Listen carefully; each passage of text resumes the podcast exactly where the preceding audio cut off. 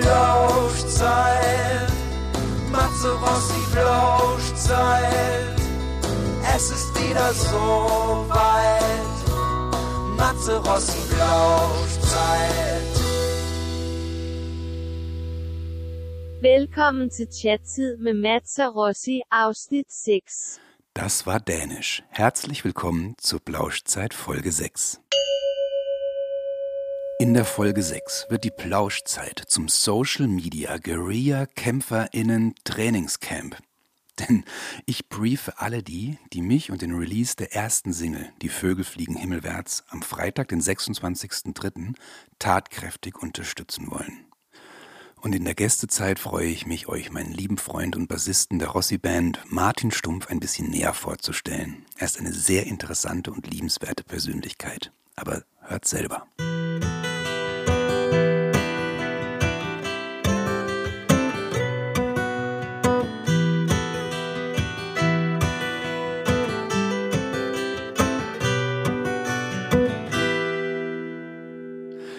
Haben in der Folge 5 die Zeitreise durch die letzten 30 Jahre meines Lebens abgeschlossen und befinden uns nun endlich in der Gegenwart.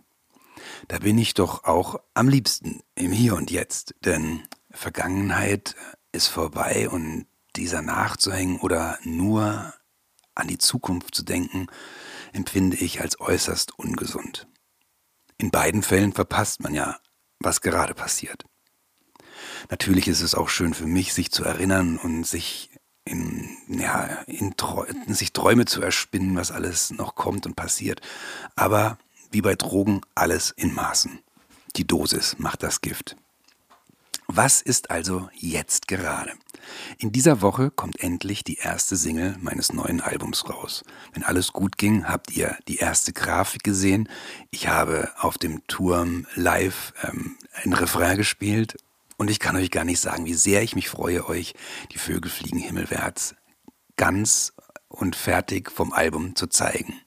Und natürlich auf euer Feedback, wie ihr das findet. Und oh, ich bin tierisch gespannt. Schon seit Juni 2020 sind ja die ganzen Lieder im Kasten und ich scharre förmlich seit Juli 2020 ähm, mit den Hufen und nerve Eusi und Mirko und ähm, Miriam ungeduldig, wann es endlich losgeht. Aber gut, jetzt ist es soweit. Und da ich während der Pandemie so oft gefragt wurde, wie man mich unterstützen kann oder wie man mir helfen kann, sind wir eigentlich beim Thema der, der Plauschzeit heute. Denn das Wichtigste neben der ganzen Pressearbeit, Bemusterung von Magazinen, Radiosender, ähm, das bist du, also seid ihr, die Menschen, die meine Musik hören. Und das ist auch ganz unkompliziert, so ähm, wie ihr mir da helfen könnt. Aber gut, bevor ich mich jetzt hier schon festbabbel, gehen wir nochmal ganz offiziell ins Guerilla Camp und strukturieren das Ding ein bisschen. Ja, also ich werde euch jetzt vier Punkte nennen, wie ihr mich unterstützen könnt, immer ein bisschen erklären dazu, ein Hintergrundwissen geben, damit ihr wisst, wie die Musikindustrie da gerade tickt und wenn ihr KünstlerInnen kennt, die dem, denen das was hilft, dann empfehlt doch bitte einfach diesen Podcast und dann können Sie sich das auch anhören. Und ihr könnt es natürlich auch auf alle anderen KünstlerInnen anwenden.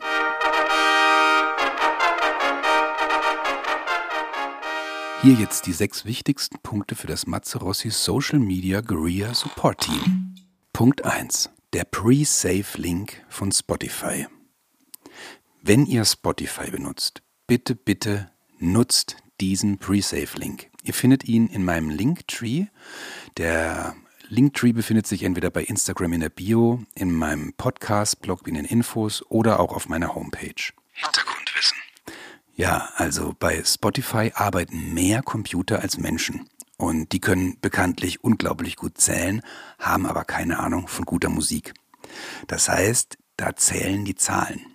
Je mehr Menschen das Lied also bis zu der Veröffentlichung am Freitag, den 26.03. vorspeichern, desto höher klettert das Lied in der Prioritätenliste für automatische Playlists, aber auch für von Menschen kuratierte Playlisten. Das heißt, wenn wir eine fiktive Zahl, sagen wir 1000 Vorspeicherungen haben, kann es sein, dass die Single vielen Menschen am 26.03. als empfehlenswerte Neuerscheinung vorgeschlagen wird. Dann sehen das Menschen, die vorher noch nie etwas von mir gehört haben, sehen vielleicht das schöne Foto, das Sven Hoppmann von mir gemacht hat, lesen den Titel, irgendwas mit Vögeln und Fliegen und klicken es an. Bam. So funktioniert das. Punkt 2. Streamen, streamen, streamen. Bis die Flatrate glüht. Was ein stumpfer Satz. Das klingt total bescheuert. Aber ich wollte jetzt gerade so eine Anlehnung an die Politiker schaffen, die gerade ein unglaubliches Impfdesaster ähm, vorlegen. Weil ich glaube, wir können das besser. Und deswegen streamen, streamen, streamen. Klingt total banal, ist es auch, aber ihr könnt mir damit ganz unkompliziert und in doppelter Hinsicht helfen. Hintergrundwissen. In der ersten Woche ab Veröffentlichung, also vom Freitag, den 26.03. bis zum 2.04.21, ist es sehr, sehr wichtig, dass das Lied vor allem bei Spotify ganz furchtbar oft angehört wird. In den ersten sieben Tagen müssen wir nämlich zusammen mehr als 10.000 Plays schaffen. Denn die sind ausschlaggebend dafür, ob die Vögel fliegen himmelwärts weiter und tiefer in die Spotify-Playlisten gesteckt wird. Stellt euch das so vor, dass wir den Vorsprung der Pre-Save-Links stabilisieren, indem wir jetzt ein schönes Fundament gießen. Hm, zugegeben, diese, diese Metapher hinkt ein bisschen, aber ich wollte sie mit einbringen, weil ich die letzten Jahre so viel mit Umbau, Mauern und Fundamenten zu tun hatte. Benefit zu Punkt 2 ist natürlich auch, dass es total toll ist, viele Plays zu schaffen, weil für jedes Abspielen bekommen Endhits Records und ich 0,009 Euro, die wir brüderlich teilen. Das heißt, bei 10.000 Plays ähm, bekommen Eusi und ich zusammen 90 Euro. Das heißt, wir können uns gegenseitig einmal beim Lieblingsitaliener zum Essen einladen. Fair oder nicht ist ein anderes Thema. Aber hier zählt die Quantität, also nochmal zusammengefasst, streamen, streamen, streamen, bis die Flatrate glüht. Und euch schade das im Prinzip ja nicht, weil ihr diese Musik-Flatrate eh bezahlt. Ähm, und sollte das Lied anfangen zu nerven, wenn ihr es anhört, was ich nicht hoffe, aber kann natürlich vorkommen, einfach stumm schalten und auf Repeat-Funktion ähm, laufen lassen. Dankeschön. Punkt 3. Playlisten. Ich komme ja noch aus der Generation Mixtape. Das heißt, die besten Lieder zu einer eigenen Compilation zusammenstellen, ein schönes Cover gestalten, Infos zu den Liedern und Artists auf einen Beipackzettel schreiben und dann der Angebeteten schenken. Das ist wahre Hingabe. Das ist Romantik ja, geht heute auch noch, ist zwar eher pragmatisch und semi-romantisch, aber der Wille zählt. Apple Music, Spotify, Deezer, jeder Streamingdienst bietet Playlistenformate an. Ihr habt vielleicht selber ein bis zwei Playlisten mit Neuheiten, Lieblingsliedern, abonniert oder selbst erstellt, privat oder öffentlich, ganz egal. Bitte packt die Vögel fliegen himmelwärts in so viele Playlisten wie möglich. Hintergrundwissen. Wenn ein Lied in kurzer Zeit in viele Playlisten wandert, registriert der Spotify-Computer, oh, das Lied ist so wichtig, dass es in Listen gespeichert wird. Und sofort gibt der Rechner dem Lied Prioritätspunkte. Und wir haben einen weiteren Baustein für unser festes Fundament. Ihr erinnert euch, oder? Schön ist an dieser Playlistenfunktion der berühmte Schneeballeffekt. Denn wenn du und oder deine Listen Follower auf Spotify haben, zählt Spotify automatisch die Follower als neue oder vielmehr potenzielle Hörer für den Song mit und schon klettert das Lied weiter in der Prioritätenliste nach oben. Und wir haben Plays. Ihr erinnert euch, 10.000 brauchen wir. Punkt 4. Teilen auf Instagram und Facebook. Teilen macht ja bekanntlich glücklich. In dem Fall schmeißen wir unseren Schneeball aus dem Spotify-Kosmos auf eine weitere Spielwiese. An alle Spotify-NutzerInnen. Bitte, bitte teilt das Lied, gerne auch mehrere Tage hintereinander, in eurer Instagram-Story. Es geht ganz leicht über die Funktion Teilen, Instagram auswählen, zack. Schreibt eine Empfehlung dazu, macht ein süßes Gift dazu, eine Zeichnung, markiert mich über das Ad-Zeichen, ihr wisst schon, und auch andere Menschen aus eurer Instagram-Blase, von denen ihr meint, die sollen das Lied unbedingt hören. Ich kann dann einen Repost machen und die Menschen, die ihr markiert habt, drücken vielleicht auf den Link oben links in der Story und landen bei mir und können sich das Lied anhören. Und im besten Fall auf Follow drücken und so weiter und so weiter. Hintergrundwissen. Die Computer von Spotify machen das, wofür sie gemacht sind. Sie zählen und rechnen wie verrückt. Jedes Teilen, jede Markierung wird registriert. Zugegeben, das ist auch ein bisschen gruselig, bedeutet aber, mein Lied Die Vögel fliegen himmelwärts klettert, wie es im Liedtitel heißt, weiter und weiter dem Himmel entgegen. Schönes Bild, wa? Ähm, die Funktion Teilen gibt es natürlich auch für Apple, Deezer, Amazon und Co. Allerdings, allerdings nicht so effizient und ausgeklügelt vernetzt wie bei Spotify. Gerne könnt ihr natürlich ähm, den Link zum Lied auch oder das offizielle Video über Messenger wie Facebook, WhatsApp und Telegram persönlicher und privater mit Freunden, Bekannten, Familie teilen. Hier ist es dann weniger Schneeballeffekt, aber alles, wirklich alles hilft. Ähm, also auch gerne die Oma oder den Opa anrufen oder einen analogen Brief schreiben, dass es neue Musik von mir gibt. Und im Ernst, die Vorstellung, dass jemand einen Brief schreibt und sagt, ey, da kommt eine neue Platte raus, ist wunder, wunderschön. Punkt 5. Radio. Die Vögel fliegen himmelwärts ist die erste Single, die ich in Zusammenarbeit mit Antids Records und Uncle M versuche ins Radio zu bekommen. Ich bin mir durchaus bewusst, dass ich Spaten- und Liebhabermusik mache und diese Art von Musik ist wirklich schwer hat, im Radio unterzukommen. Allerdings gibt es auch sehr, sehr viele Spartenprogramme, sehr gute Moderatoren mit wahnsinnig tollem Musikgeschmack auf kleinen, aber auch auf großen Sendern, auf den ganzen digitalen Sendern. Und ich bin guter Hoffnung, dass es gespielt wird. Kommen wir also zur Königs- bzw. Königinnen-Disziplin des digitalen Mazzarossi Guerilla Hilfteams. Jeder Radiosender hat auf der eigenen Homepage eine Mailadresse oder WhatsApp-Nummer für Liederwünsche. Die Vögel fliegen himmelwärts ist sogar auch über ein sogenanntes MPN-Netzwerk für alle Radiosender abrufbar. Das heißt, ihr könnt den Moderatoren, Sendern, Sendungen eine Mail schreiben, eine WhatsApp-Nachricht schicken und euch das Lied Die Vögel fliegen himmelwärts von Matze Rossi wünschen. Und die finden das dann und können das direkt spielen. Vielleicht auch so mit die schönste ähm, Aktion eigentlich, ähm, weil ihr da ein direktes Feedback bekommt. Und man kann sich dann auch im Radio auch immer grüßen und so. Ich bin gespannt, ob das funktioniert. Ähm, vielen, vielen Dank für eure Unterstützung. Vielen Dank fürs Zuhören und für alles, was ihr versucht umzusetzen. Ich hoffe, dieser Beitrag war jetzt nicht zu entromantisierend, aber genauso funktioniert das Musikbusiness eben. Im Grunde hat es auch schon immer so funktioniert. Also es ist nicht so, dass es früher anders war. Und ich finde gerade, dass die digitale Verbreitung es möglich macht, mit euch, also mit den Hörern, den Fans, zusammen einzugreifen und mitzumischen. Viel mehr als es früher möglich war, weil die Dinge früher oft nur mit hoher Geldsumme erkauft wurden. Im Endeffekt bleibt am Ende durch diese geringe Vergütung der Streams wahrscheinlich genauso viel übrig wie in dem alten System.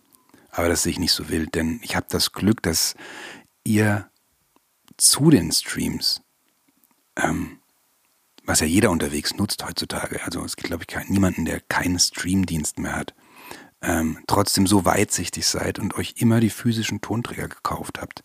Und das hoffentlich jetzt auch in Zukunft machen werdet, vor allem wenn ihr seht, was da für tolle Tonträger dabei sind. Ähm, ja, ich muss es einfach mal sagen, ihr seid einfach unfassbar gut. Vielen, vielen Dank. Also gut, dann würde ich sagen, Guerilla-Team schwärmt aus. Ähm, ich halte euch die ersten Veröffentlichungswochen auf dem Laufenden, wie die Playzahlen steigen. Das wird sehr, sehr spannend.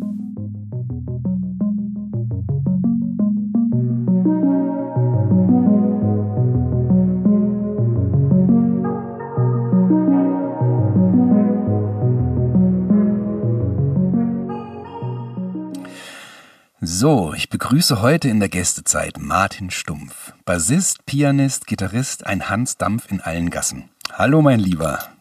Hallo, Matze. Na, wie geht's dir? Gut. Gut? Ja, gut, gut. Bisschen, bisschen müde. Es ist jetzt 8 Uhr abends. Ich, ähm, ich hatte einen schönen und, und ereignisreichen Tag und ähm, ja, freue mich jetzt hier mit einem kleinen Kaltgetränk mit dir zu sprechen. Und dann stoßen wir doch gleich mal an. Cheers. Ja, zum Wohl. Hm. Ja, also super lieb, dass du dir die Zeit nimmst, obwohl du auch ja gerade wahnsinnig viel zu tun hast, wie ich gerade erfahren habe. Und ähm, die viele Leute kennen dich ja jetzt schon von unserer gemeinsamen Tour. Wir haben zwei Platten zusammen aufgenommen. Aber trotzdem würde ich ganz gerne mit dir eine kleine Blitzfragenrunde machen, die gleiche, die ich auch mit Uwe gemacht habe. Und wir gucken. Bin ich mal gespannt. Ich bin gespannt, ob du, vor allem, ob wir es schaffen, das wirklich als Blitzfragenrunde ähm, zu bewältigen, weil mit Uwe bin ich total ins Labern, Labern gekommen und dann bist du eigentlich auch ein Kandidat, mit dem das so Okay, los geht's. Sag. Ja, wurdest du geboren? 1977.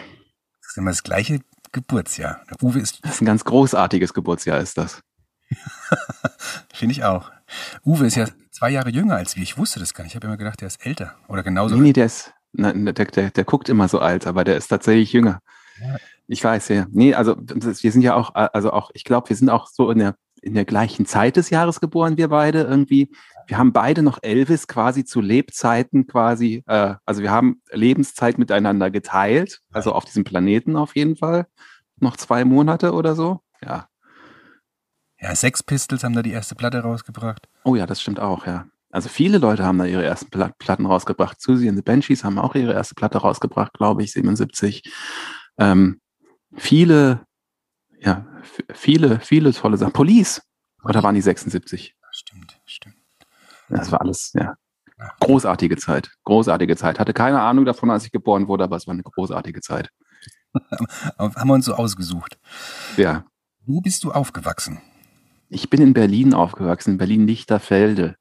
Berlin-Lichterfelde ist so ein Außenbezirk, wo man, ähm, also wo man, wo man schon sagt, irgendwie, wenn man nach Steglitz fährt, was immer noch nicht so richtig zentral ist, sagte man, man ich fahre heute, wir fahren in die Stadt.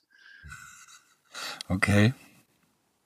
Aber bist, hast du ähm, so eher, kann ich mir das dann so ländlicher vorstellen oder ist Nein, nein, nein, nein. Das ist ein gut bürgerlicher Berliner, Westberliner Bezirk. Im Westberlin gab es ja nicht ländlich, also außer so ein paar Enklaven da im Grunewald. Aber das war ja so, dass die Stadt tatsächlich irgendwie an der Mauer aufhörte, ganz plötzlich. Also das gab nur Stadt oder halt ähm, nichts ja. mehr, wo man hin konnte.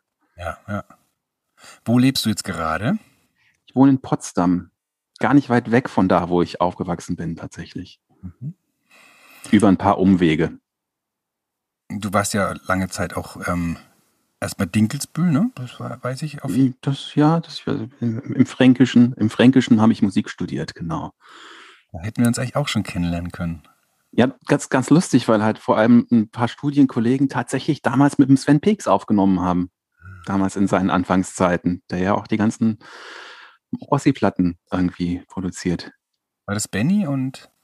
Ja, es war Benny, genau. Benny und äh, Jörg Holdinghausen, der war auch irgendwie ein Jahr vor mir da, so der, der war ja bei Tagtraum auch mit dabei. So. Also es gab so ein paar Berührungspunkte, von denen wir ja gar keine Ahnung hatten. Im Nachhinein, aber hätte ich, hätte ich dich damals auch schon gerne kennengelernt, doch? Da bin ich mir nicht sicher, ob du mich kennengelernt hättest gerne, als ich äh, Anfang 20 war. Das Andersrum bei mir wahrscheinlich auch nicht. nee, schon alles richtig so. Wie sieht für dich ähm, ein perfekter Tag aus? Ein perfekter Tag, wie sieht der aus? Ähm, ein perfekter Tag ist für mich ein Tag, an dem ich früh aufstehe, aber nicht müde bin. Mhm. Und ähm, gut frühstücke, äh, und dann äh, auf jeden Fall was schöne, erfüllende Sachen machen. Das, äh, das kann ganz großartiger eine Fahrradtour mit meinem Sohn nach Werder sein. Das kann äh, ein wunderbarer Vormittag im Bett vor der Sendung mit der Maus und diversen anderen Konsorten sein. Oder es kann irgendwie sein, dass ich direkt nach dem Frühstück mich in mein kleines Heimstudio knalle vom Computer und irgendwas spiele. Oder aber auch äh, dass ich, was ja schon ganz lange nicht mehr passiert ist, in die Bahn oder in ein Auto mich setze, um irgendwo hin zu einem Auftritt zu fahren, der irgendwo anders ist und ich was anderes sehe an dem Tag. Also da gibt es ganz viele Alternativen für einen schönen, perfekten Tag bei mir. Das klingt gut. Also auch, du bist auch mit ähm, vielen und einfachen und schönen Sachen glücklich und zufrieden. Total. Also ein perfekter Tag ist, kann auch einfach deswegen ein perfekter Tag sein, weil ich abends was richtig Geiles gekocht habe. Ja, ja. Ja, und kochen, da sind wir bei der E-Profis, nachts auf Tour kochen. Äh, ja, ja. Das, keine, keine Küche ist vor uns sicher. also wenn wir mal irgendwo auf Tour sein sollten und ähm, ihr uns ähm, übernachten lasst bei euch, dann kochen wir. Ganz. Ja, das machen wir. Das haben wir schon oft, das, also des Öfteren bewiesen, dass wir da, da, da durchaus in der Lage zu sind. Und es waren auch immer äh, sehr überzeugende ähm, sehr überzeugende Dankesbekundungen und ähm, die Leute haben entweder äh, überzeugend gelogen oder sie waren tatsächlich äh, sehr angetan von dem, was wir da gemacht haben. Fast mehr als von den Konzerten, habe ich den Eindruck manchmal. Wir sollten ja, ja, das stimmt. Das war, also das, das hat teilweise das Konzert wirklich über, also meistens das Konzert noch quasi überlagert, diese positive Energie. Gut. Für welche drei Dinge in deinem Leben bist du besonders dankbar? Äh, für welche drei Dinge ich in meinem Leben besonders dankbar bin, ist für meine Familie, dafür, dass ich äh, so talentiert äh, bin, was Musik angeht, dass ich mir, mir leisten konnte, stinkend faul zu sein und nicht viel zu üben. Und ähm, wofür bin ich noch dankbar? Ähm, und, und ja, und ich bin dafür dankbar, äh, das nach wie vor nach all der Zeit immer noch machen zu können und zu dürfen. Ja, schön. Ja, ich musste gerade dran denken, du hast mir den, den besten Spruch eigentlich immer gesagt. Ähm, wer übt, der kann nichts. ja, der, der fand ich wirklich ernst gemeint. Das ist so eine, das ist so eine Zote, so, so eine Musikerzote, aber äh, äh, sie wirkt und ähm, äh, ist ein ganz großartiger Diss gegenüber anderen Leuten. Ja. Im richtigen Moment angebracht. Ich weiß auch noch die Gesichter, wie, wie die Gesichtszüge entglitten sind. Also Sehr gut. Wie bist du zum Musikmachen gekommen? Also, wie kann ich mir das vorstellen?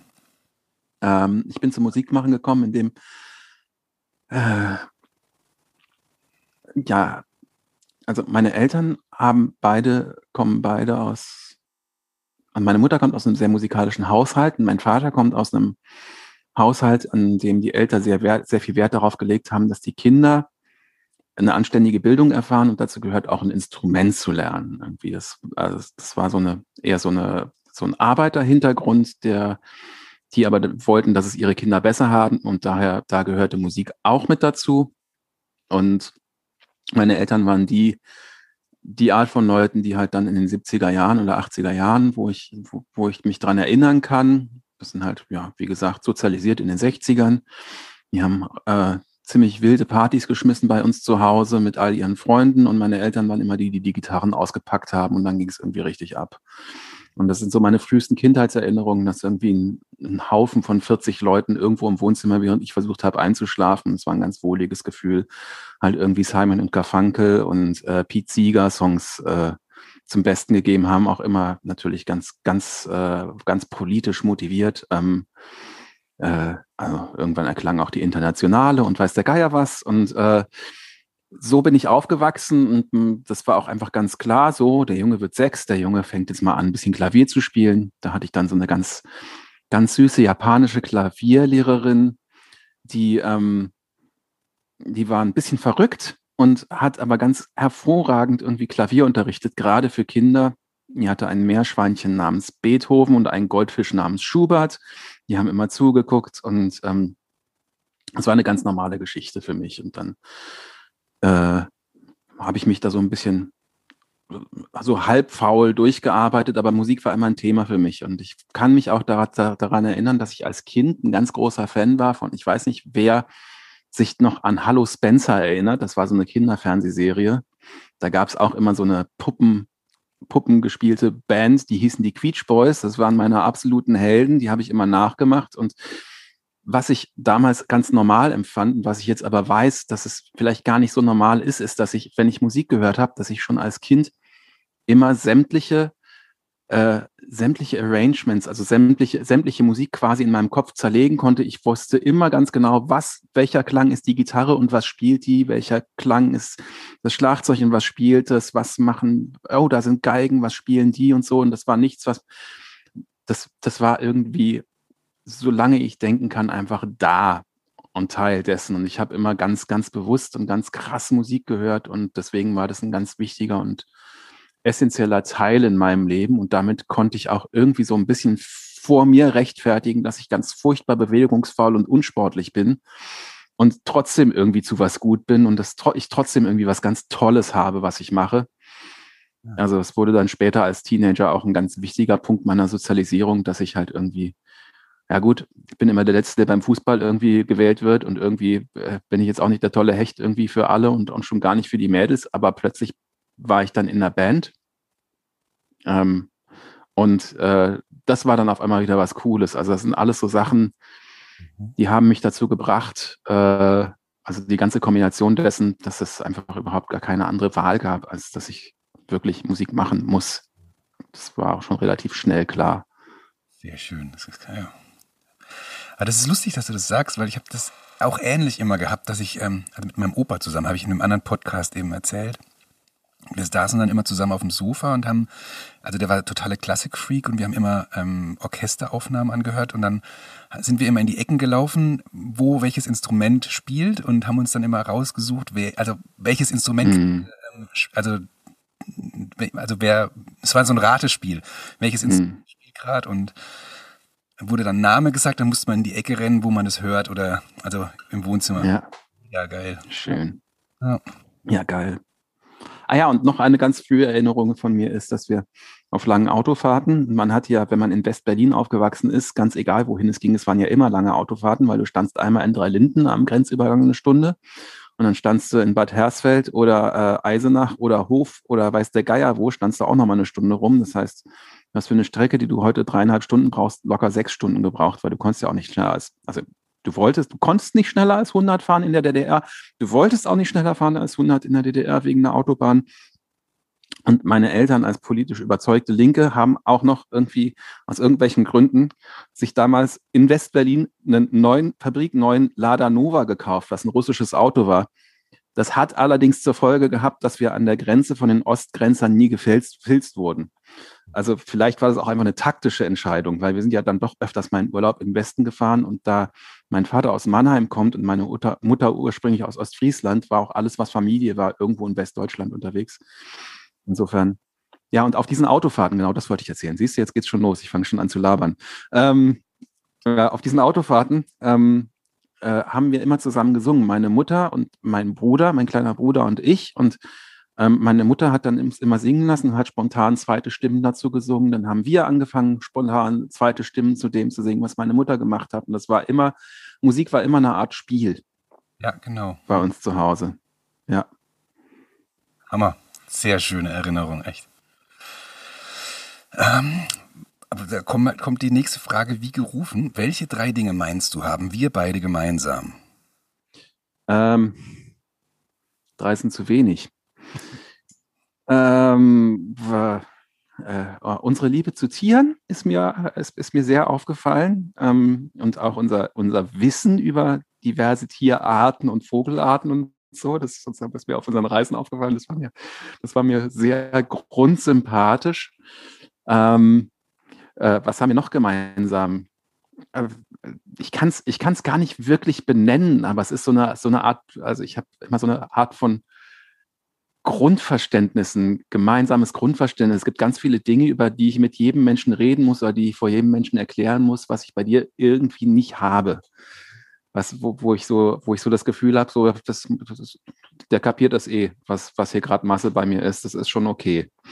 Ähm, und äh, ja, das ist so ein, was, was haben wir gemeinsam? So ein, so, so, so, so ein Grundselbstverständnis und auch so eine, ja, musikalisch haben wir auch ein, ein, ähnliches Gefühl zu der ganzen Geschichte, glaube ich. Oder ein sehr, sehr gleiches Gefühl. Also ich kapiere immer sofort, wo du gerade eigentlich bist und was du eigentlich gerade, wo du gerade hin willst. Und das war, äh, war überhaupt nicht schwer für mich. Wir haben, glaube ich, so eine, so eine ähnliche Art. Also in, in gewissen Bereichen haben wir, in vielen Bereichen haben wir eine, eine ähnliche Art zu fühlen, glaube ich, einfach irgendwie so wenn das jetzt nicht zu abgehoben klingt, aber ich kann es irgendwie nicht anders ausdrücken. Ich habe auch, Gänsehaut gehabt, als du es gesagt hast, weil ich habe ja. hab auch so eine Verbundenheit gespürt. Es war ja auch wirklich bei den Aufnahmen 2015 von Ich fange Feuer. Wir hatten uns ja vorher noch nie gesehen gehabt. Und nee.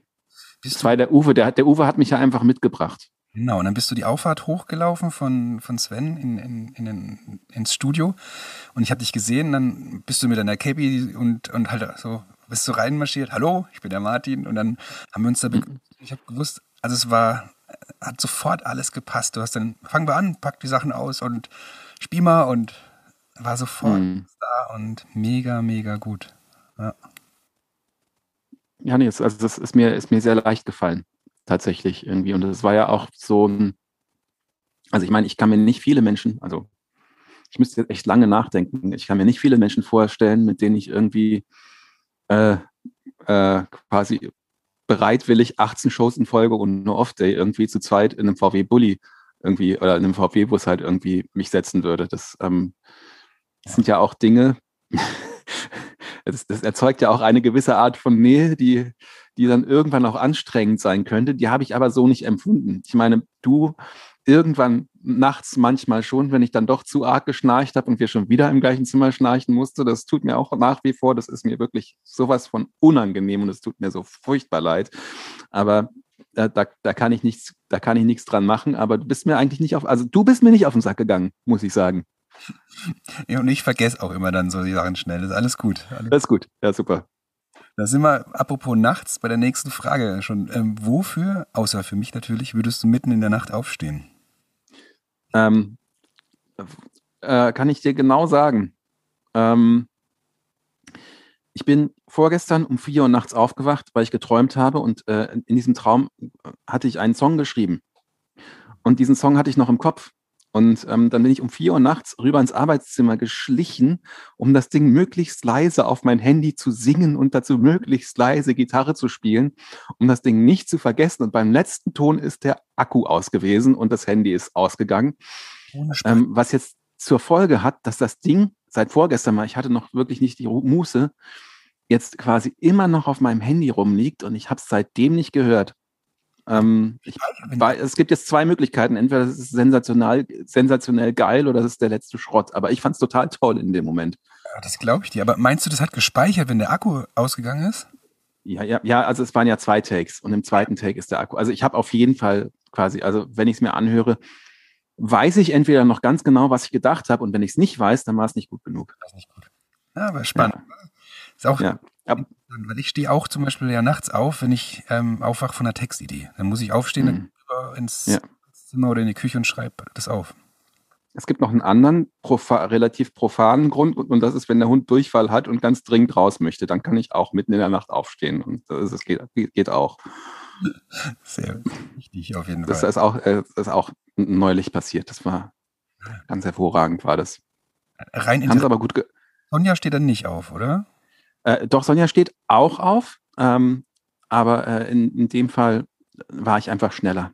Ah ja. Also es musste einfach ganz schnell gehen und ähm, ja, äh, meine Klamotten lagen noch neben dem Bett, weil ich nämlich unordentlicher bin als Sonja. Deswegen musste ich die einfach nur greifen und schnell anziehen. okay. Ähm, nenne eine wertvolle Erinnerung. Oh, eine wertvolle Erinnerung. Ja, ne, weil man, du hast auch viele bestimmt, aber so eine, die jetzt so ja, ne. reinfetzt. Ja, ich meine, die, die Erinnerung, die, die natürlich am meisten reinfetzt, ist wie als, als, als, als mein Sohn Oscar irgendwie frisch geboren war und ich den halt das erste Mal auf dem Arm hatte, irgendwie noch im Krankenhaus irgendwie. Ähm, und äh, so sich das erste Mal in die Augen gucken, das ist so natürlich, das ist das, was mir als allererstes einfällt. Wunderschön. Welchen Rat würdest du einem kleinen Kind mit auf dem Lebensweg geben? Das ist eine Blitzfragerunde, ne? Ja. Das sind ziemlich gemeine Blitzfragen, muss ich sagen. Ähm, vertraue auf dein Gefühl. Ich dachte, ich könnte es irgendwie besser formulieren und schlauer, aber ja, ich glaube, vertraue auf deine Gefühle. Ja. Vertraue deinen Gefühlen und, und, und, und lerne sie kennen. Mhm. Ich glaube, das ist das Allerwichtigste. Perfekt. Was war das Verrückteste, das du mit Freunden gemacht hast?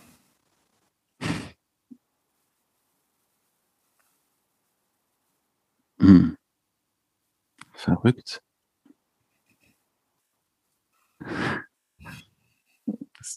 da erwischst du mich auf dem falschen Fuß.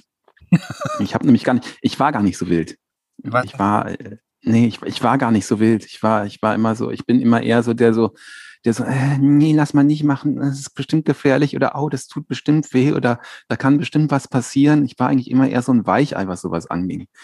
So, so verrückte Sachen. Naja, gut, okay, also ich meine, dann gibt's so eine verrückte Sache, da war ich schon ein bisschen älter. Die möchte ich nicht erzählen. ähm, ist mir ein bisschen peinlich die kommt mir gerade wieder. Das, Ähm, Wir sind ja hat viel mit Alkohol und, Blöß und Entblößen zu tun. Ähm, nee, nee, äh, aber so richtig verrückte Sachen, ähm, aus den verrückten Sachen habe ich mich, also ja, doch, die verrückteste Sache, die ich eigentlich je gemacht habe, war wirklich zu, zu, zu sagen, ich mache ab jetzt nur noch Musik. Ich glaube, das, also ich meine, das klingt jetzt so ein bisschen, ja, ist eine doofe Antwort. Aber ich glaube, das ist wirklich das Verrückteste und Mutigste, was ich in meinem ganzen Leben gemacht habe. Wunderbar. Ist ja auch das Schönste. Ich meine, ich könnte mir auch gar nichts anderes vorstellen bei dir, ehrlich gesagt. Mhm. Musst Musik machen. Dann habe ich jetzt hier noch, was ist dein Lieblingsort? Also wo bist du am liebsten oder sehr gerne? Da gibt es mehrere. Aber am liebsten bin ich da, wo ich mich zu Hause fühle. Mhm. Das ist ganz einfach. Ich bin am liebsten zu Hause. Also meinst du das auch mit vier Wänden oder hast du da, ist zu Hause für dich ein weiterer Begriff? Zu Hause ist für mich ein weiterer Begriff. Ich habe gerade jetzt irgendwie, also ich fühle mich jetzt gerade sehr zu Hause in meinen vier Wänden und auch an dem Ort, wo ich wohne. Das war nicht immer in meinem Leben so. Ich bin sehr glücklich, dass ich das jetzt habe. Ähm, aber äh, ja, es, es ist schwierig, weil ich fühle mich sehr glücklich zu Hause, aber auch nicht nur da, sondern ich muss auch immer wieder raus, damit ich mich überhaupt glücklich zu Hause fühlen kann. Und dann fühle ich mich quasi auch, ich fühle mich auch sehr glücklich, wenn ich unterwegs bin. Ähm, es geht wirklich um eine Balance da. Einfach. Mhm. Weil beides allein macht mich nicht glücklich. Aber ich muss auch die Welt sehen und ich muss auch aus meinen vier Wänden raus und ich brauche auch andere Eindrücke, um dann wirklich auch glücklich zu Hause sein zu können. Ja, ja. Mhm. Dann eine Frage, die sich eigentlich erübrigt und jetzt für dich wahrscheinlich eine richtige Blitz, Blitzfrage ist. Ähm, mhm. Bist du eher deinem Kopf oder deinen Gefühlen? Meinen Gefühlen, dummerweise. Also guterweise und manchmal wäre es ganz schlau, hätte, würde ich auch mal meinem Kopf folgen, aber das, das ist bei mir eher unterentwickelt. Wo arbeitest du lieber? Auf der Bühne, also Konzerte spielen oder im Studio? Ja. Beides. Ähm, Gibt es keine Präferenz. Brauche ich genau wie zu Hause und unterwegs sein ist auch genau das. Das sind beides ganz, ganz, ganz, ganz wichtige Teile, äh, die mit Musikmachen zu tun haben. Und ja. wenn ich nur unterwegs bin, dann geht es mir auf den Sack. Und wenn ich nur im Studio sitze und nur äh, kreiere und nicht, äh, nicht darbiete, dann geht es mir auch auf die Nerven. Aha. Ähm, Stadt oder Land? Stadt. Bier oder Wein? Ja. ja. Es kommt drauf an. Es kommt drauf an. Da finde ich wirklich, das ist mal so, mal so. Also tendenziell, also jetzt in der jetzigen Zeit würde ich sagen Wein. Okay. Pizza oder Pasta? Pasta. Analog oder digital? Ja. Sehr gut. Wir haben die Blitzfragerunde geschafft, schneller als mit Uwe. Super Mario Pole Position jetzt. Sehr, sehr gut. Hammer. So, jetzt die lieben Zuhörer ähm, haben jetzt Martin Stumpf näher kennengelernt und jetzt ähm, reden Martin und ich ähm, über das neue Album, was wir für uns jetzt eigentlich jetzt schon fast vor, es sind im Juni haben wir das aufgenommen. Ja, das ist ja schon ganz weit weg alles. Das, das ist ja Wahnsinn. der Wahnsinn. Ich glaube, ich habe das letzte habe ich irgendwann im frühen Herbst eingespielt dafür. Genau, genau. Oder? Ja. Die Basics wurden alle im Juni eingespielt. Genau haben dann noch ähm, so nachträgliche Sachen gemacht, Chöre und ähm, Gesänge und äh, Martin noch wirklich unglaublich tolle Klavierspuren. Also da, ich bin von dem einen auch so ab, also das ist, das ist wirklich der Wahnsinn, weil ähm, ich, ich glaube, wir nennen jetzt einfach Titel bei dem Lied Was mhm. Hölle. Da spielst du mhm. das dreckigste Piano, das es ähm, gibt. Also das ist so dirty und aber so geil. Und das, das war auch eine sehr, eine sehr, sehr mutige, also auch eine der mutigen Sachen, die ich gemacht habe, glaube ich. mutigen Sachen. Verrückt, verrückt, ja, das stimmt, das ist eine verrückte Sache eigentlich. Also so, in der Musik habe ich schon einige verrückte Sachen gemacht, ja. um nochmal darauf zurückzukommen. Und das Schöne ist, dass ähm, ich habe das jetzt äh, in den anderen ähm, Blauschzeiten immer so ein bisschen so ähm, angebahnt, schon so zu erzählen. Ich habe hab von, von Uwe erzählt, von Sven erzählt. Die waren ja auch beide dann in, den, in der Blauschzeit als Gäste da und jetzt mit dir. Und für mich ist es, ähm, ich habe äh, ich, ich habe euch beide, also Martin und äh, Uwe und dich, beide total abgefeiert, weil ich es Wahnsinn finde, was ihr für ein musikalisches Wissen habt und ähm, äh, trotzdem so nah, also wie du es auch vorhin ausgedrückt hast, was uns verbindet, so dass wir da so so ein Verständnis haben, trotzdem so nah an, an dem dran seid, was, was ich mache. Und ich hatte am Anfang immer das gedacht, so, ihr müsst euch total ähm, klein machen oder runter, äh, euer Niveau runterfahren. Aber ich habe jetzt vor allem bei dieser Aufnahme, und also das sind ja fünf Jahre zu der Ich fange Feuer ähm, Platte, da habe ich gelernt durch unsere gemeinsames Touren und, und wie wir da zusammengekommen sind mit allem, habe ich so gelernt, dass es gar nicht um, um ähm, Hervorheben von Fähigkeiten geht oder, ähm, oder von Können und Wissen, sondern dass es ein Verständnis ist, dass es um Kommunikation geht. Und das, finde ich, haben wir auf dieser neuen Platte auch so unglaublich ähm, festhalten können. Also das, da wollte ich mal dich fragen, wie du das wahrgenommen hast. Da ich, für mich ist es ja so, dass ich total gern mit Uwe zusammenarbeite, genau deswegen auch, weil Uwe eben auch einer von den Menschen ist, von den Musikern, von denen gibt es einige. Also es ist jetzt, ähm, es gibt viele, die das noch nicht kapiert haben. Es gibt einige, die werden das, die kapieren das auch eher nicht, das, was auch okay ist. Die machen andere Sachen. Aber für mich war Musik machen immer nur mit einem Gefühl verbunden. Und ähm, ich habe mich halt äh, irgendwann oder relativ schnell dazu entschieden, dass ich nicht jemand bin, der vorne stehen will. Also der irgendwie äh, vorne stehen will und singen will und seine Songs irgendwie den Leuten präsentieren, sondern ich habe mich immer in der Rolle wohlgefühlt. Ähm, quasi äh, die Leute, die das machen, mit dem, was ich tue, zu unterstützen. Und ähm, was man, und der Uwe funktioniert da ähnlich, weil der auch sehr emotionalen Zugang zur Musik hat auch zum Spielen und eine sehr emotionale äh, Herangehensweise an die Sache hat, aber auch ein, ein, gehöriges Hintergrundwissen und viel über Musik eben weiß und auch ein breites Spektrum abdeckt mit dem, was er spielen kann. Und genauso wie ich mir das in, in der Zeit raufgeschafft habe, weil ich einfach gemerkt habe, du, wenn ich das machen will und wenn ich quasi Leute unterstützen will, dann muss ich halt einfach ganz schnell reagieren können und muss halt einfach so einiges können, um eben erstens das Gefühl zwar zu erfassen, was die da irgendwie transportieren wollen, aber dann auch wirklich dazu in der Lage zu sein, das eben auch zu transportieren. Auch wenn es vielleicht nicht ein Gefühl ist, was direkt aus mir kommt und quasi das unterstützt, was ich eh schon mache, sondern dass ich mich eben auf was anderes einstellen können muss. Und deswegen habe ich mich halt irgendwann dazu entschieden, okay, ich muss halt einen Haufen Wissen und nerdiges Technik-Frickeltum mir drauf schaffen, was Musik angeht, dass ich einfach wissen muss, damit ich eben äh, äh, dieser Aufgabe und dieser Rolle, die ich an mich selbst gestellt habe, gerecht werde. Und zwar nicht, um zu zeigen, guck mal, ich kann das und ich kann das und ich kann das und das ist toll und das ist toll und ich kann ganz schnell spielen und ganz viele Noten mhm. und, und ich weiß ganz viel, sondern einfach, dass ich dass ich einfach eine gewisse Sicherheit habe, dass wenn jemand ankommt, wie der Matze, der ein kompletter Bauchmensch ist mit dem, was er tut und einfach anfängt zu spielen, dass ich dann einfach weiß, komme was wolle, ich kann auf jeden Fall sofort darauf reagieren. Ja. Es ist einfach dieses ganze Hintergrund, der gibt mir einfach bloß eine gewisse Sicherheit und eine Grundausstattung, die ich, aus der ich schöpfe und die ich eben brauche mhm. für das, was ich da versuche zu tun. Und der Uwe ist da ähnlich gepolt, glaube ich.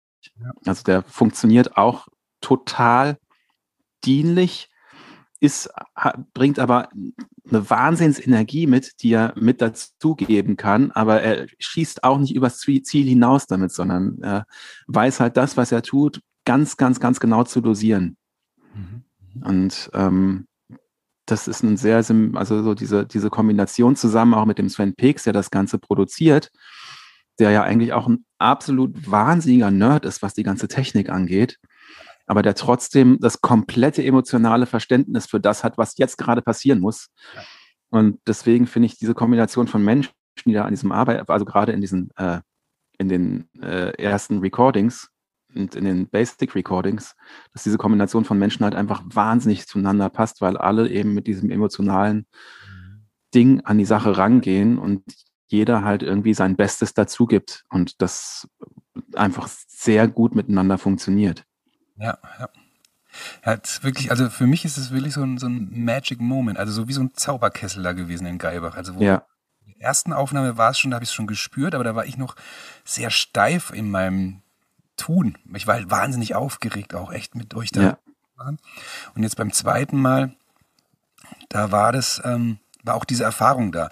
Und ich finde halt, ich glaube, das ist diese, dieses Quäntchen und das hat sich bei mir, ich meine, es ist ja schon fast peinlich zu sagen, weil ich habe ja so lange Musik gemacht und ähm, ich habe mich wirklich erst so richtig da so geöffnet, also das habe ich auch in dem Podcast vorher mal so erklärt, ähm, vor sechs, sieben Jahren, als ich dann auch für mich mhm. beschlossen habe, so ey, ich möchte jetzt, ich möchte einfach Musik machen. Und das ist, ähm, früher war ich so, also in, in der Tagtraumzeit war ich ja wirklich sehr in diesem vermeintlichen offenen Punkrock-Ding für mich, aber das war auch einfach nur eine Bubble und ich habe mich da eher eigentlich verschlossen und es war sehr, wie soll ich sagen, ja, schon, also ja, in einer gewissen komischen Art auch sehr konservativ. Also da, da hm. ist nicht viel anderes passiert als das, was man kannte. Und wir sind da mit Tagtraum schon immer so ein bisschen so ausgebrochen und waren da schon auf eine Art anders als andere Bands.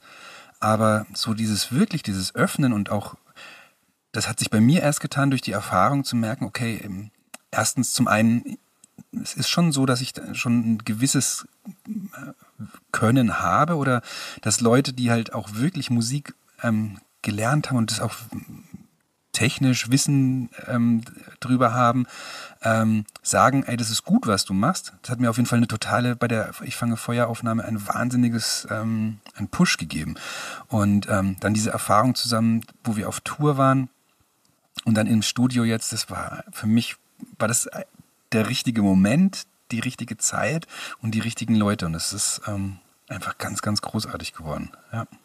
ja, definitiv. Also ich, für mich ist es tatsächlich auch was Besonderes, weil du hast so eine, so eine Kombination von Menschen und dann mit der Gelegenheit irgendwie auch eine Platte zu machen und eben auch so ein bisschen, ich meine, so ein bisschen diese Unabhängigkeit irgendwie die das Ganze hat vom, also das natürlich bedienen wir mit dem, was wir machen, irgendwie Konventionen.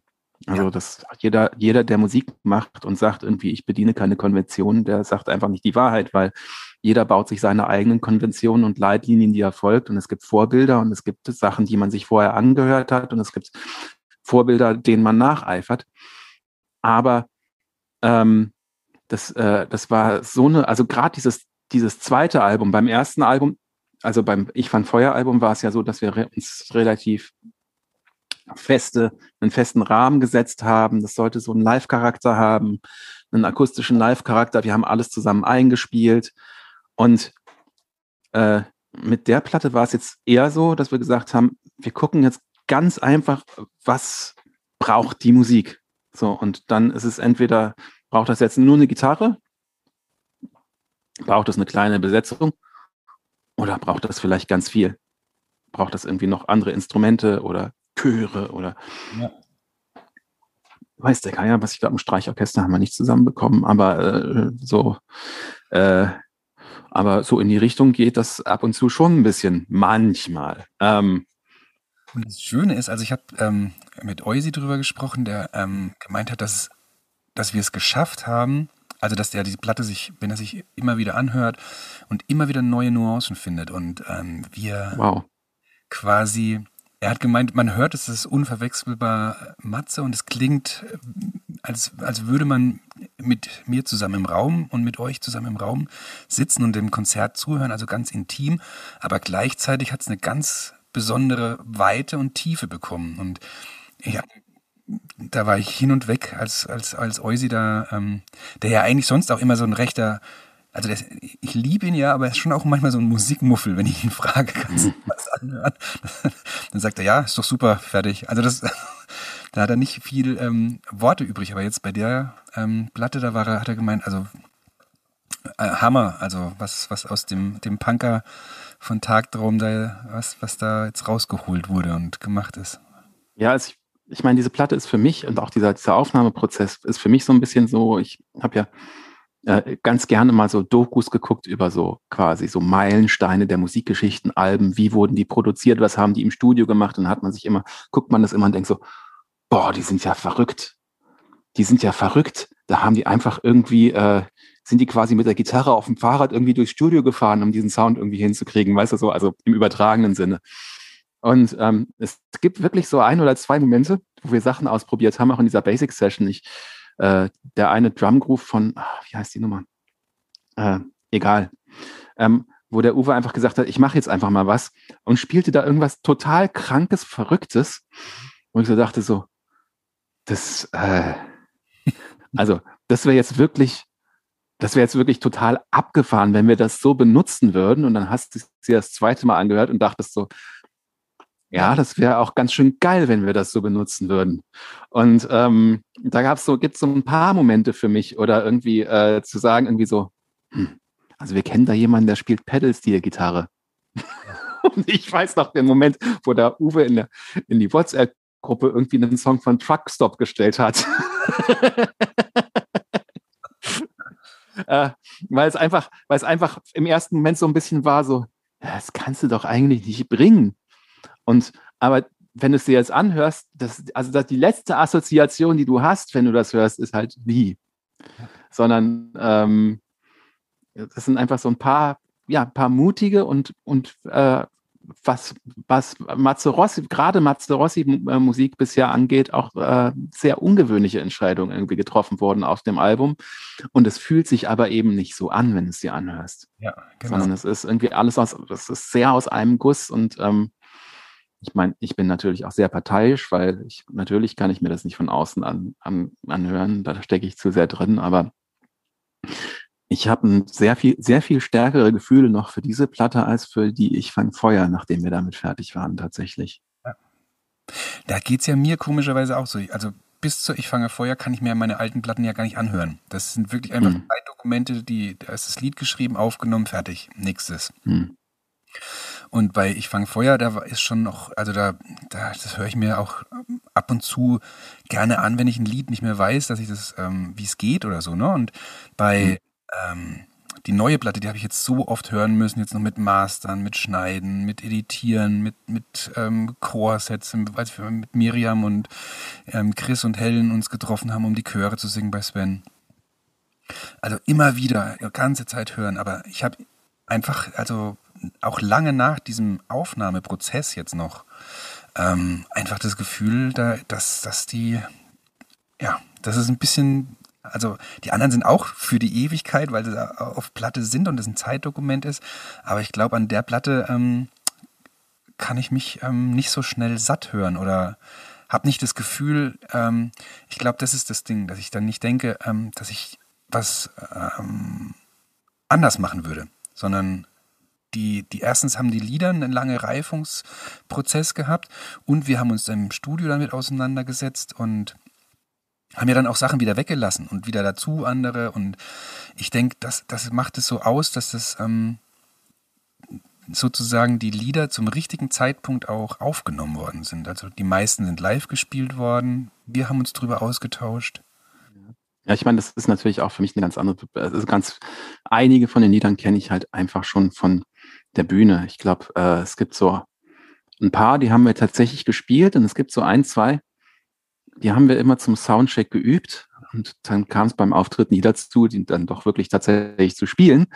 Aber ähm, die sind halt nicht nur bei dir im Kopf gereift, sondern die waren halt auch bei mir schon drin. Und wir haben halt quasi schon bevor wir im Studio waren, haben wir eben schon zusammen dran gearbeitet. Ähm, und zwar auf eine ganz intuitive Weise, weil es halt einfach war, okay, Soundcheck ist jetzt, irgendwie nachher ist Gig. Guck mal, Martin, ich habe da einen neuen Song, guck mal, wie wollen wir den denn machen? Ich würde den vielleicht, vielleicht heute Abend gerne spielen. Und dann haben wir uns rangesetzt. Dann haben wir ihn vielleicht an dem Abend nicht gespielt und dann irgendwie beim nächsten Mal, wo wir uns getroffen haben, war es halt wieder das Gleiche. So, oh, guck mal, guck doch mal, vielleicht, vielleicht trauen wir uns, lassen nochmal spielen und üben und arrangieren, vielleicht trauen wir uns ja heute. Und ähm, dadurch bin ich halt, als ich ins Studio gegangen bin, hatte ich halt zu, zu, zu einigen Liedern einfach auch schon ganz gefestigtes Gefühl und eine ganz, äh, ja, die, die waren einfach emotional bei mir schon sehr stark verankert und deswegen äh, war es auch, fiel es mir auch, glaube ich, leichter einfach weil ich eben, na klar, ich meine, ich wusste natürlich jetzt auch mittlerweile, worauf ich mich drauf einlasse. Und beim ersten Album, was ich total gefeiert habe, irgendwie, als es, als es losging und als wir angefangen haben zu spielen. Aber im ersten Album ähm, war das halt noch alles so ein bisschen Überraschung und so eine große Wundertüte und so, was passiert denn jetzt? Ah, und jetzt kommt noch ein Song und wie machen wir denn den? Ah, interessant, okay. ähm, aber jetzt war es halt tatsächlich so, dass es schon, das war halt ins Studio kommen, war halt schon nach Hause kommen. Das war auch zum Beispiel, das, äh, auch, auch, ein, auch ein Heimatplatz von mir. Ist tatsächlich da in Geibach das Studio. Ja. ja. Fühle ich mich tatsächlich auch zu Hause, kann, man, kann ich mich sehr gut zu Hause fühlen. Schön. Super, so, wir sind fast am Ende. Ich sehe gerade die Zeit, weil ich oh. aufpassen, dass die Podcasts nicht zu lang werden. Mhm. Ähm, ganz kurz, ähm, wenn diese Sendung hier ausgestrahlt wird, dauert es noch zwei Tage, bis die erste mhm. Die Vögel fliegen himmelwärts rauskommt. Als Video ja. und als Vorabsingle bei den Streaming-Portalen. Jetzt, um die Leute noch richtig heiß zu machen, was würdest du sagen, ähm, oder was, was kannst du den Leuten jetzt als Schlusswort mitgeben zu diesem Lied Die Vögel fliegen himmelwärts?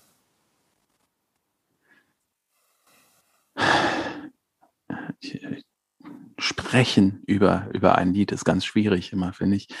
Ähm, ähm, als Schlusswort für die Vögel fliegen himmelwärts, ich finde, das ist eine, eine ganz, ganz direkte Nummer für mich.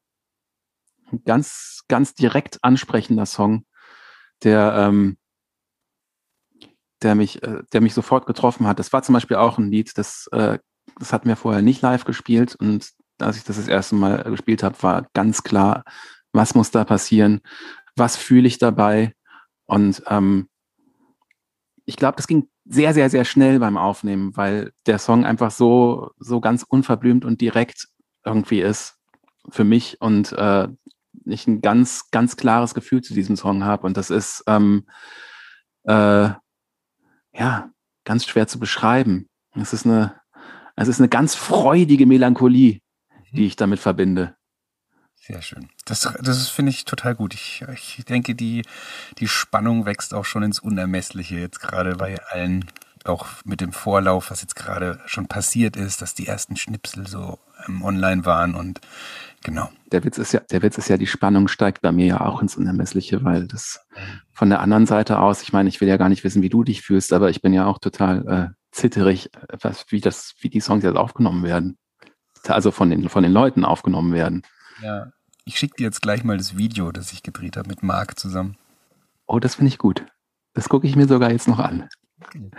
So, ihr Lieben, dann ähm, sagen wir jetzt Martin Tschüss. Vielen Dank für die nette Blauschzeit, die wir jetzt noch hatten und pass auf dich auf und bis ganz bald bei Konzerten, hoffe ich. Ja? Ja. Tschüss, Matze. Tschüss, macht's gut, alle. Äh, wir sehen uns. Das war die Folge 6 der Plauschzeit. Ich freue mich, dass ihr dabei gewesen seid und ich hoffe, es hat euch genauso viel Spaß gemacht wie mir. Ab jetzt kommt die Plauschzeit alle 14 Tage. Nächster Termin 7.4. Gast Tillmann der Band Tiger Youth. Plauschzeit, das war die Matze Rossi Plauschzeit. Bald ist es wieder so weit. Die Matze Rossi Plauschzeit.